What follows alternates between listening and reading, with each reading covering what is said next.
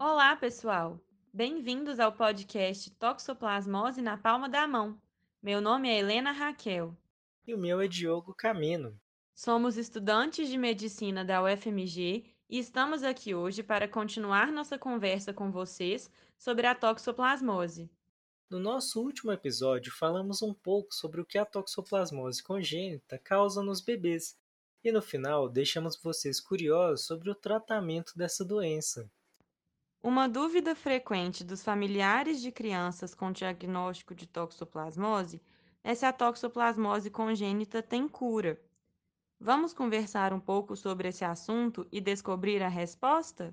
Mas antes, vocês precisam entender o que acontece com o parasita depois que a criança se infecta e como os medicamentos atuam para combater essa infecção.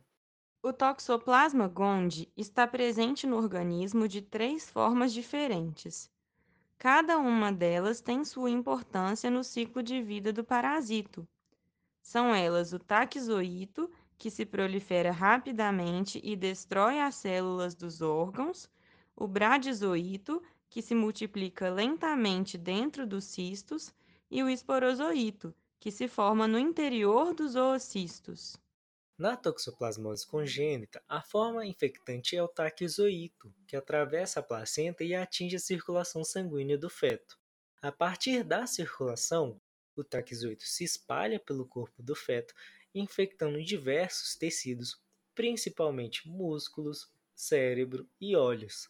Nessa fase, o taquizoíto se replica nas células do organismo, provocando a destruição desses tecidos e uma intensa resposta inflamatória.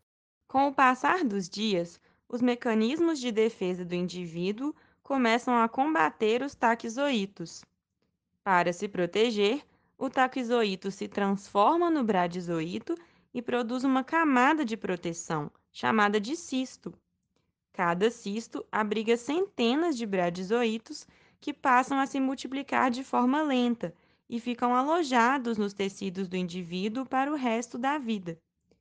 Esses cistos podem se romper em qualquer época da vida, por motivos nem sempre compreendidos. Um dos fatores que podem levar ao rompimento desses cistos com a liberação dos bradizoítos é a diminuição da imunidade. Os bradizoítos, após serem liberados dos cistos, voltam a se transformar nos taquizoítos, voltando a provocar a destruição das células e inflamação dos tecidos é o que a gente chama de reativação. Então, respondendo à pergunta do início do episódio, a toxoplasmose congênita não tem cura. Mas, quando o indivíduo está com o sistema de defesa atuante, os bradizoítos ficam quietinhos dentro dos cistos, sem provocar problemas para a pessoa.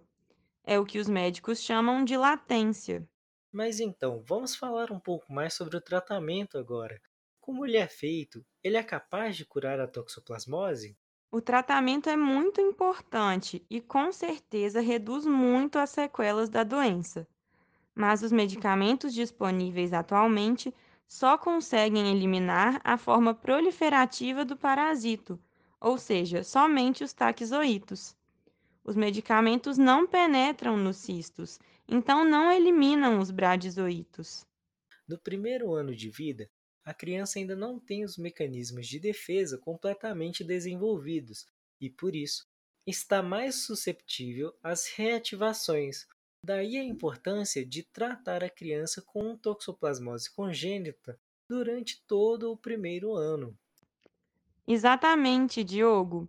E como as reativações podem acontecer no decorrer da vida, mesmo nas crianças tratadas adequadamente, Todas as crianças com toxoplasmose congênita devem ser acompanhadas por um oftalmologista, que é o médico dos olhos, durante toda a infância, adolescência e até na vida adulta. Isso mesmo, Helena.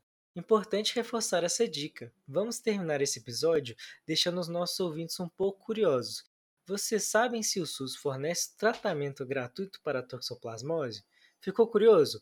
Confere o nosso próximo episódio para saber um pouco mais sobre a resposta dessa pergunta. Já já a gente se encontra para bater mais um papo aqui no nosso podcast Toxoplasmose na Palma da Mão. Até a próxima, pessoal! Obrigada por terem nos acompanhado até aqui. Este episódio foi produzido por Diogo Camino e Helena Raquel, sob a supervisão de Érica Carelhos e a equipe de profissionais do projeto Toxoplasmose na Palma da Mão, em parceria com os SETs da UFMG.